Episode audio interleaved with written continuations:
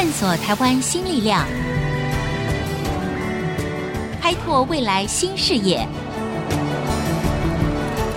春风华语，聚焦台湾，沈春华主持。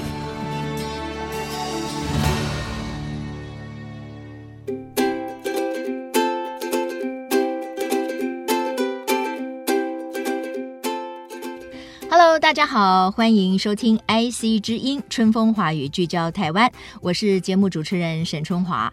诶，今天呢，我们要跟所有的听众朋友呢来聊一个可能是从小呢都困扰我们的大问题哈。我们很想要征服它，可是我们往往遇到很多的挫折，那就是学英文。现在呢，很多小朋友可能三岁以后，妈妈就让他开始去学英文哈。那我们所有的这些学子，可能也学了一辈子的英文，但是我们可能都不太敢开口讲。讲话对不对？但是现在呢，因为科技的进步，我们在网络上或者是我们在手机的平台上，其实可以发现有很多新的英语学习的 App、新的应用程式。那它也提供了很多的方便。今天呢，我们要谈的主题是什么呢？就是 AI，所谓的人工智慧，也可以帮助大家来创造一个更好的双语学习的情境，来帮助我们大家学英文。哈，那您知道吗？其实我们台湾本地呢，也有专业的英语学习及 AI 的研究团队，但是到底它成熟了没有呢？它的进展又是如何呢？今天在我们节目现场邀请到的就是清华大学自然语言处理实验室的张俊胜教授。张教授，你好。主持人好。今天很谢谢张教授来哈，因为呢，他要给我们介绍一个台湾目前在研发用 AI 来做英语学习，就是一种程式，到底是不是非常的纯熟了哈？不过，首先我想请张教授谈一下，其实像我个人哈，我也不断的一直在英文方面做这个学习嘛哈。我发现其实现在有很多的应用程式，它其实提供很不错的学习的方便性，比如说你可以随时要听你听的那一段英文，然后它的这种语音的应该也是数位。被合成，可是呢，它非常的像人声，很接近人声。你随时要听一个句子，然后你要查一个生字，你甚至还可以把你自己模仿的那一段录给他，他可以立刻帮你打分数。所以我觉得也蛮有趣的，同时呢，有蛮大的一个效果哈。那您可不可以先说明一下，所谓的 AI 英语学习存在的什么样的模式？好，其实我们用英语老师的分类是最方便的。嗯，英语老师认为语言。有所谓的四种技能啊，就是听说读写。听说读写，我们从小也就耳熟能详了哈。那这个听的话，现在的人工智慧，它可以听，听这个叫做语音辨识。对，它辨识的效果越来越越准确。对，然后说呢，电脑可以说话。嗯嗯嗯，啊，就所谓的语音合成。对，以前这个声音很机械化。对，现在呢变得很自然、很流利。假如你的老师不是母语的。他说不定他发音还没有机器来得好。哦，OK，对，所以你不要嫌机器已经非常好了，嗯啊、嗯，然后又方便，随时都可以讲，是，然后再来就是读。读。Reading 哈，读呢，一个是电脑去读，嗯，然后理解，这个坦白说没有很成熟，这个没有很成熟，没有很成熟，因为牵涉到这个世界的知识，因为语言不是语言本身，好像影像处理，其实影像处理相对比较简单，嗯。啊，就是世界上就是那些物体，那些物体的影像，把它辨识。嗯哼。但是语言谈的就是我们生活的世界，哦，还有人类的整个历史，对，还有文化的问题，不是对与错，是它还有价值。嗯嗯。所以这个实在是太难太难。嗯。那我们换一个角度来讲，就是说，那我们人类的阅读呢，也是语言能力啊，还有一个就是我们叫做 prior knowledge，就是说，嗯哼，你已经知道了一些事情，嗯，你再来阅读。你就读得懂，你只要什么都不懂，哦、你再去读，那更不懂。嗯、对、所以电脑这时候可以在知识上面帮你。比如说，你现在阅读文章里面出现很多的专有名词，对啊，比如说 Donald Trump，嗯哼，那你只要知道他是，美国总统啊，那你就没问题。对，但是你只要不知道，维基百科可以连接过来告诉你。哦，所以就是说，也可以连接更大的资料库。对，比如说我连接维基百科，我连接这个大英词典。因为电脑里面你就是储存量可以非常庞大嘛，对，那那个也需要一点智慧，因为同名同姓的人也有哦，所以电脑还要能够辨别说，在这篇文章到底指的是哪一个人啊？是指美国总统呢，还是指一个无名小卒呢？哈，他可能都叫 Donald Trump，那对不对？这个电脑做得到，还不错，但是你要叫他真的理解，他是没办法。OK，所以就电脑现在的能力来帮助我们人阅读。这个是很成熟的技术。是。那我们有开发了一个这样的工具。嗯，OK，好。然后再来就是写，写其实是非常难。哦，写，我觉得在台湾的学生里面，如果以英语学习来讲，听说读写写应该是最难的，最麻烦的，嗯、最麻烦。第一个考试要考，嗯，渐渐的所有考试都要考写，嗯。然后呢，做研究要写一篇论文嘛？对，你不能抄别人的。对，当然了。哦，最近这个哈风波很大，对，当然不行。尤其是在国外求学的时候，你只要一个地方没有注明出处，这老师就质疑你了，你是不是剽窃？这绝对不可以。所以这个很重要。啊。所以写很难。嗯。那电脑可以帮忙吗？可以。嗯。一个简单的话就是你写一写，电脑看看你有没有文法错误。我先写中文，他帮我翻译成英文，还是说我直接写英文，他帮我改成正确的英文？通常我们是建议直接写英文。对啦，对啦。然后呢，找文化错误。那这个很成熟，嗯、甚至现在有一家公司叫做 Grammarly，Grammarly 啊，它的市值呢？就已经好几个 billion，这个是哪一国的？这个是乌克兰加美国的一个公司啊 uh. 创办人一个是乌克兰人，一个是美国人。嗯哼，他也是为了英语学习，一半学习，一半是说，哎，我没有时间学，你帮我改对就好了。Oh, 所以有一种角度是生产力我可以写出更好的、更正确的英文的文章，对，不对？啊，好好。那这个技术上。已经很成熟了。好，不过我想要请教一下张教授哈，就像我在节目一开始的时候说到的，其实现在坊间或者是我们市面上，我们可以找到很多的 App。那我自己个人用了很多不同的 App，我觉得他们也相对蛮好用。那那些还不叫做 AI 吗？那个还不叫做运用到人工智慧吗？比如说，我可以录一段，它可以帮我打分数，它可以告诉我你哪一个字的发音不清楚，然后它可以随时让我查阅里面的生字或者是一段文字，它的意义是什么？这个还不叫做利用 AI 吗？其实这个都是广义的 AI，广义的 AI 啦，哈，数位科技嘛，对，就是。语音辨识、语音评分所用的技术，就是一般的 AI 的技术。嗯，好，那现在已经变成类神经。类神经啊，对，类我们人的神经啊。就是其实这个是这一派的学者的商业手法。哦，他说类神经，大家觉得他们比较厉害。哦，其实这个是叫做回归分析，只是他的回归分析呢，现在是很强。嗯嗯嗯，啊、哦，很强的多层次回归分析。好，我刚才的问题就是说，我们其实我相信很多我们的听众朋友，其实也都有运用到各种不同的 App，也可以跟它有一定的互动，所以很多就强调所谓的互动英文嘛。对那当今天清华大学自然语言处理实验室的这样的一个团队去研究这个所谓的 AI 来做英语学习的时候，这个它的不同点在哪里？或者更成熟的地方是怎么运用？好。比如说，我们有一个工具叫 Lingo，它是大数据，真正的大数据，它是有一百万个百万笔字的资料，所以大概人类讲过的话，它几乎在里面都有，全人类一起讲话就在这个资料里面。那它可以帮我们做什么？在英语学习这件事情上面，你可以查查看，说我这样用有没有人这样讲？哦，就是恰不恰当？恰不恰当？这个语法是不是通用的？对，假如你查没有人这样讲。很可能是错的啊，因为这资料太大了，是，所以假如是正确的话，应该会在里面。OK，那何况我们初学者，我们讲的话不会太高深嘛？对对对，所以中数据就可以涵盖到，何况是大数据。好，但是呢，张教授，我知道呢，其实在全世界各国都有在用所谓的 AI 的科技来帮助大家学习英文也好，或者是外语哈。那比如说有一个应该是日本吧，推出了一个叫做 Speak。Buddy，那这个 Speak Buddy 显然它是以 speaking 为主，就是说它好像有一点像聊天机器人，对，可以跟你用英文来聊天，那就好像你找了一个英文家教，对不对？然后它又不限时间、不限空间，可以帮你来做这个英文的对话，那听起来不是很酷吗？那这个是 OK 的吗？Too good to be true。英文里面有一句话，哦、就是太好了，以至于不不可能是真的。对，可是它不是也也有蛮多人在使用？OK，好，这个聊天机器人哈，嗯、你看“聊天”这两个字就有问题了。聊天不是绘画，那也不是学习。嗯，聊天可以言不及义。然后呢，其实现在你要聊得很上道的话，对，你要理解。嗯，但是现在的技术还没有到理解的。OK，所以他常常一句话还可以，两句、三句他就露出马脚了。哦，可是像我们现在智慧音箱，就是你可以跟里面的一个好像 Siri 之类的这种人来对话，你可以要求他说：“哎，你帮我去拿一个超市订几包卫生纸啊，买什么菜啊？”他好像也听得懂，也可以回答你。哎，那就是一句话。嗯哼，然后呢，就是有限的情境。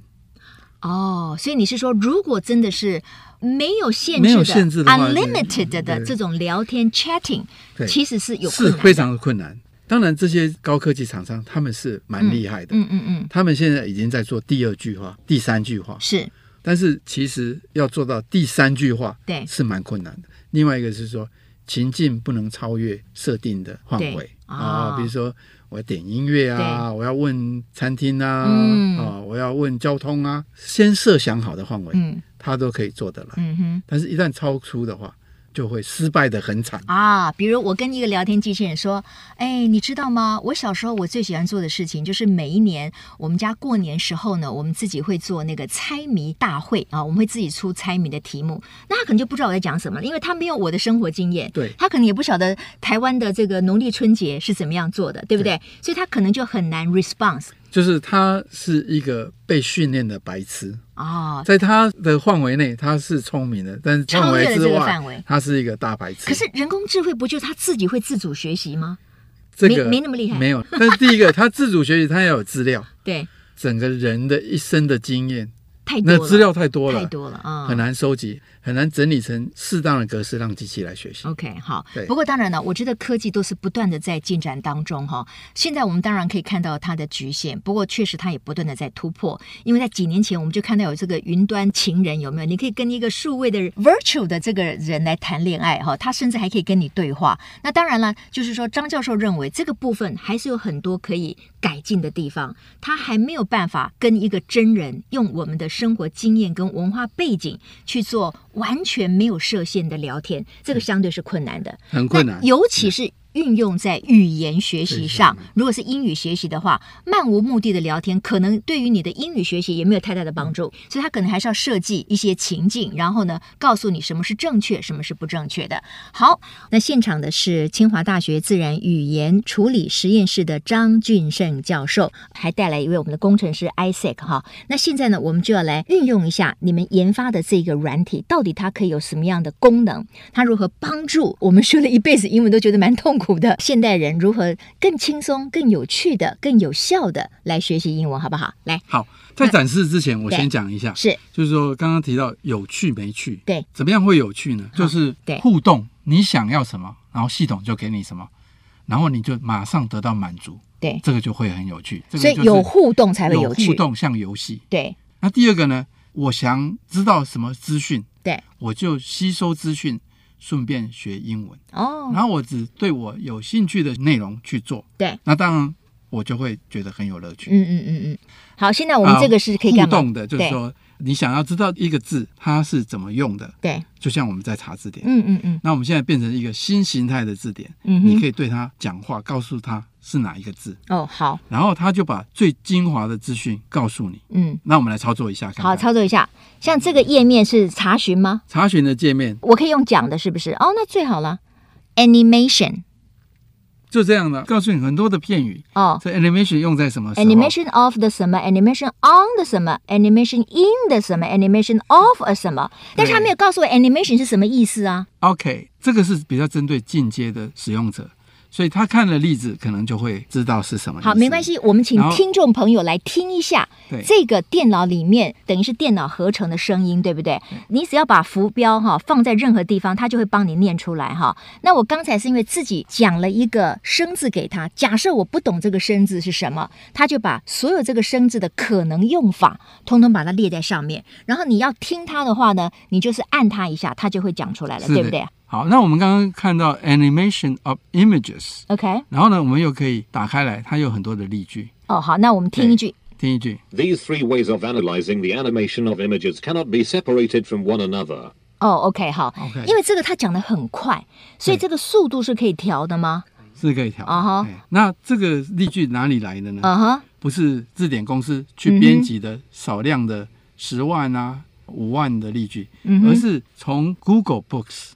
就是全世界出版的各种书被 Google 扫描以后的书哦，去找出来。哦，然后就是刚好你要问的那个字，对，那个片语，我们就帮你找来。但是会出现这个片语的句子会很多，为什么他会给我一句这样的句子呢？好，那我们就是挑比较短的摆在前面，在设计里面是挑比较短的，来摆在前面。哦，OK，然后这样呈现给您，那你可以听它的发音。它的发音哈，我觉得有一点英国腔，这是你们故意的吗？我们觉得英国腔比较 sexy。但是因为我们台湾的学生，其实我们从小大部分读的是美语啦，对不对哈？所以有些人听可能会觉得有一点怪怪的。不过这是习惯问题。那有些人确实喜欢英国腔，觉得它好像比较高贵一点，但很难讲哈。可以设定，可以设定成不同的腔调。好，他们的这个系统里面原来是比较偏向于做 reading，就是阅读，或者是写成比较正确的英文。那我就请你秀你们最擅长的，Isaac，你帮我秀一下。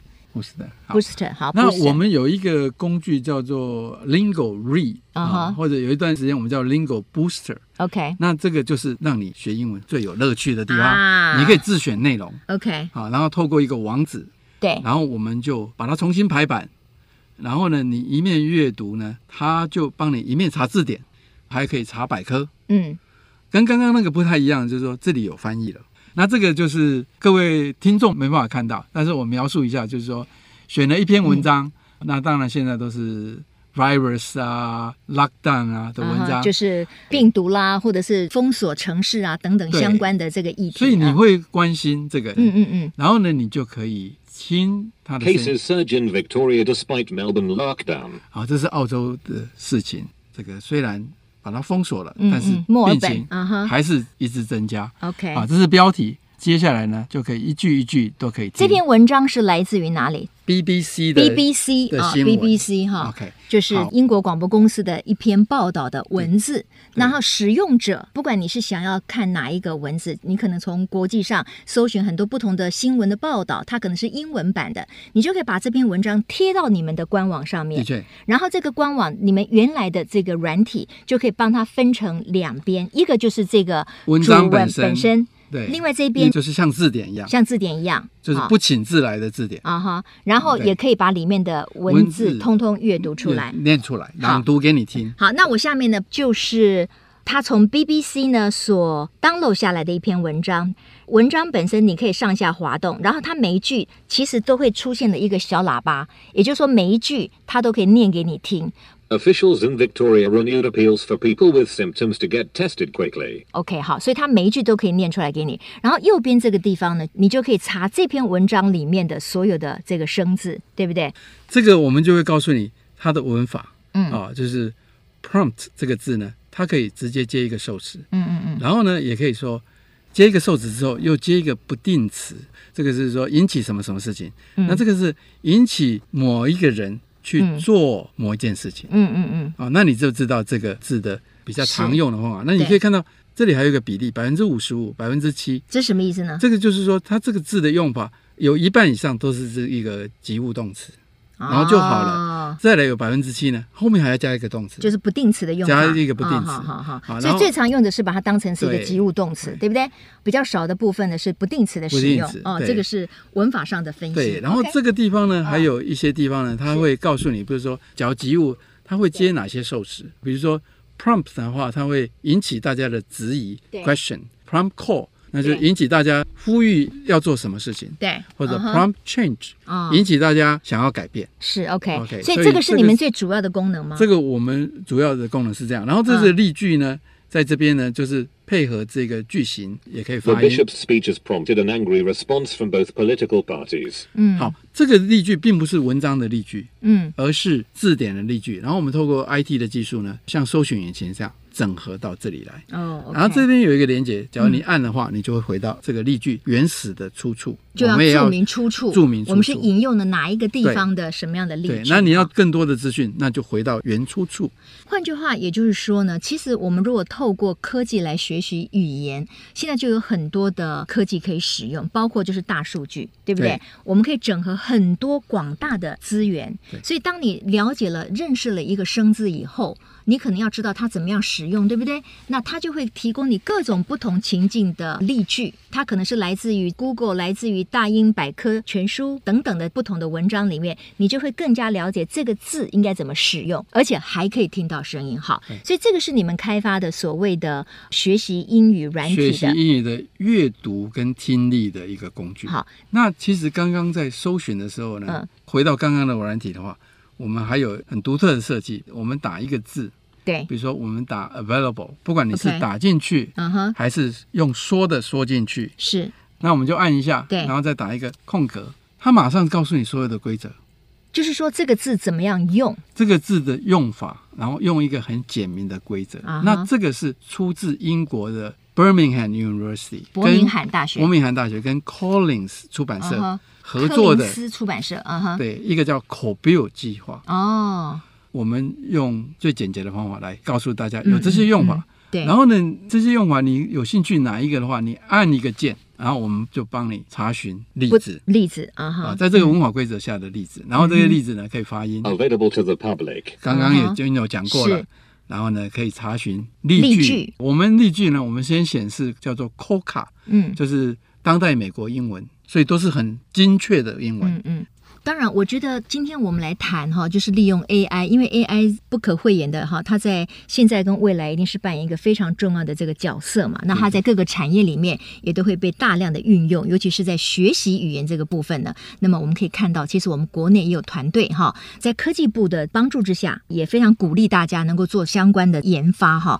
那当然呢，所有的这些研发可能都是希望跟未来的创新创业可以结合，所以对于 AI 的学术成果的实用化，甚至把它产业化，张教授，您有些什么样的展望吗？我们这一段时间就成立了一家公司，嗯哼，准备把学校开发的技术商品化，嗯。专业的来做嗯啊，而嗯。不是教学之余呃来开发系统。我嗯们可以募集资金、招募人才，好好的来开发这个东西。嗯。当然是会跟学校寄转现有的系统，嗯嗯但是嗯未来呢，会用更多的商业模式呢来进行。比如说，我们现在就在帮一家科学园区的厂商量身定做给员工的职场英文训练。哦，因为现在很多的公司哈团体，他可能都要做员工教育训练，提升他们的英文能力，也提升整个公司的竞争力嘛哈。所以这个可能他们也会希望有一些更好的学习方法法，帮助员工来学习英文。对，另外也可以运用最新的人工智慧的嗯技术，嗯。因为个别补习班它没有这些技术啊，所以像我们刚刚看到的这些功能，补习班是没有的。所以这家公司是很聪明的，嗯他知道运用科技部投资这么多的钱所发展出来的技术，嗯。好，一方面也扶植了这个新创的公司。是是，不过当然呢，因为现在台湾的英语学习的市场还是非常庞大，那其中有一大部分呢，其实还是靠真人老师。然后呢，这个部分当然也有它不可取代的优点，比如说他跟学生他有一种教学的这个温度，他知道每个学生的个性等等的，所以可能会就是适度的给他安排不同的课程哈。但是这种非常个别化的教学，未来在加入了人工智慧或者是数位科技之后，是不是也可以非常的个人化？就按照学习者他的速度哈、他的级别，甚至他的一个学习的习惯。是的，我们觉得一个好的解决方案呢是三合一：软体、互动教材，还有真人的课程。还是要真人的课程啊哈，啊，这三个合起来嗯才能够嗯。解决问题。嗯。然后透过软体，它可以自学，自己来刻字化。嗯嗯嗯，那互动呢，就增加便利性，是有一点点时间就可以学。OK 好。今天呢，我们非常谢谢清华大学的张俊胜教授，还有他带来的工程师 Isaac 呢，在我们的现场跟我们分享了国内呢运用到 AI 技术哈，或者是我们的科技进行英语学习这样的一个成果哈。当然，我觉得现在学生其实是很有福气啦，只要你愿意学，学习的方法、学习的效能、它的有趣性、互动性，都比我当学生的那个时代真的要丰富非常的多哈。只要你愿意学，其实在网络里面，其实你真的可以得到非常大的帮助哈。那我们也乐见透过 AI 来做这个语言的学习，或者各种这个科目的学习，可以越来越纯熟，也可以帮助到广大的学子做跨领域的学习，提升我们每一个人的竞争力。好，非常谢谢张教授，也谢谢 Isaac。谢谢主持人。谢好，也谢谢各位听众今天的收听。那么祝大家的英文可以越来越进步哦。好，我们下周同一时间，春风华语聚焦台湾，空中再会，拜拜。